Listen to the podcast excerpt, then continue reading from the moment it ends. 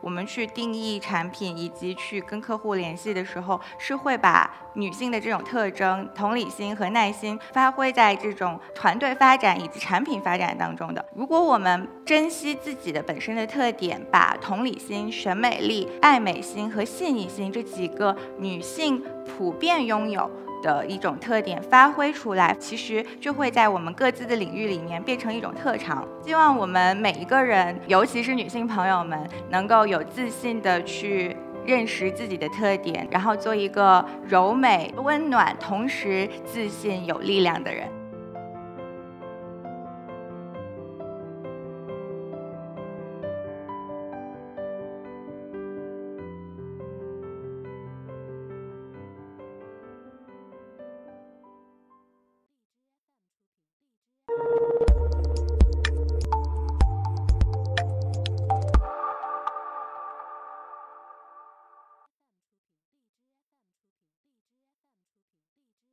大家下午好，呃，我是一颗 Talk 的讲者江璐。我这里其实想讲的主要就是我们在传统意义上的女强人可能会觉得要干练，要甚至霸道，或者说要很多男性化标签的一种性格。但是其实，如果女生或者女性要在自己的职场或者自己所期待的一片领域上有所作为的话，我们反而可以去利用自己本身的优势和特点。而这种女性之美，其实是我们自己应该有自信去持有，同时把它发挥出来，在自己的领域里面善用这样子的女性之美，去做出自己想要的一片天地。大家可能觉得在科技圈里面听到最多的都是理工科男生，或者是编程，甚至是码农这样子的词。那在这样一个看起来好像男性的占有的数字更多的一个圈子里面，女性是怎么样去找到一个自己的定位呢？在你写编程之前，你可能需要定义的是这个产品究竟是什么，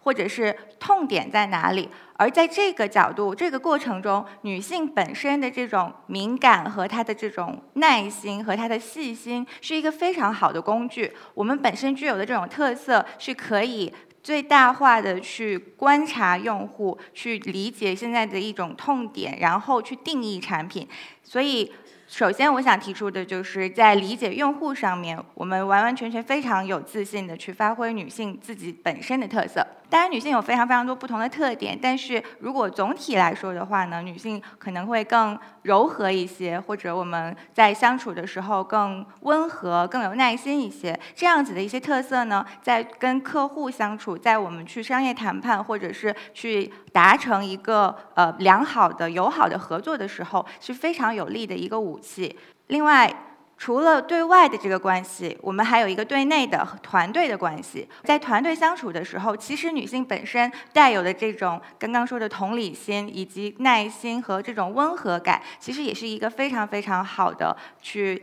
调节、调剂团队关系的这样子的一个呃工具。所以，我是在我们 Veric 这个创业公司的时候呢，做了呃有了这样子的一个感想吧。尤其是在我们刚刚开始做团队的时候，其实团队里面只有我一个是女生。我们去定义产品以及去跟客户联系的时候，是会把女性的这种特征、同理心和耐心发挥在这种团队发展以及产品发展当中的。比如说，我们可能想去解决一个怎么样更好的学习语言，怎么样有沉浸感。当你戴上一个眼镜之后，你可以瞬间转移到英文的真实的使用场景，然后去感受当地的文化跟里面的人物。人机对话这一些，其实我们都是在用户的呃痛点里面去找到的需求，用同理心去用柔和的方式，或者用一个耐心的方式去促成这样子的合作。首先，我觉得女性是呃本身更具有爱美之心吧。这个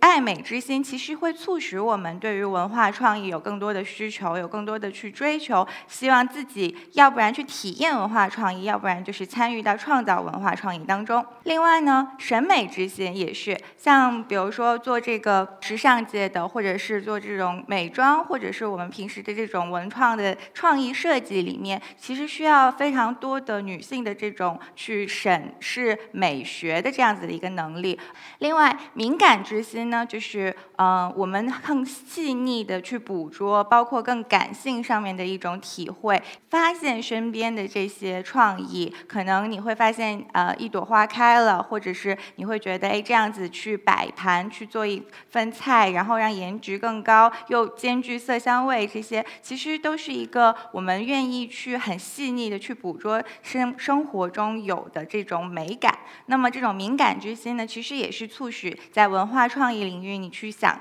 有什么样的创新，有什么样的这个能够更美好的去展现产品、展现作品的一个过程。如果我们珍惜自己的本身的特点，把同理心、审美力、爱美心和细腻心这几个女性普遍拥有的一种特点发挥出来，其实就会在我们各自的领域里面变成一种特长。最后呢，就是希望我们能够感受到，在科技和文创领域的时候，我们善于利用自己的特点去促进这样子的产业发展，去做社会在社会上做贡献。同时，如果我们不是在科技或者文创领域里面从业的人员呢，也可以非常美好的去享受这样子的呃科技进步和文化创意发展所带来的美好。希望我们每一个人，尤其是女性朋友们，能够有自信的去认识自己的特点，能够把自己的特点充分的发挥出来，然后做一个柔美、温暖，同时自信、有力量的人。谢谢。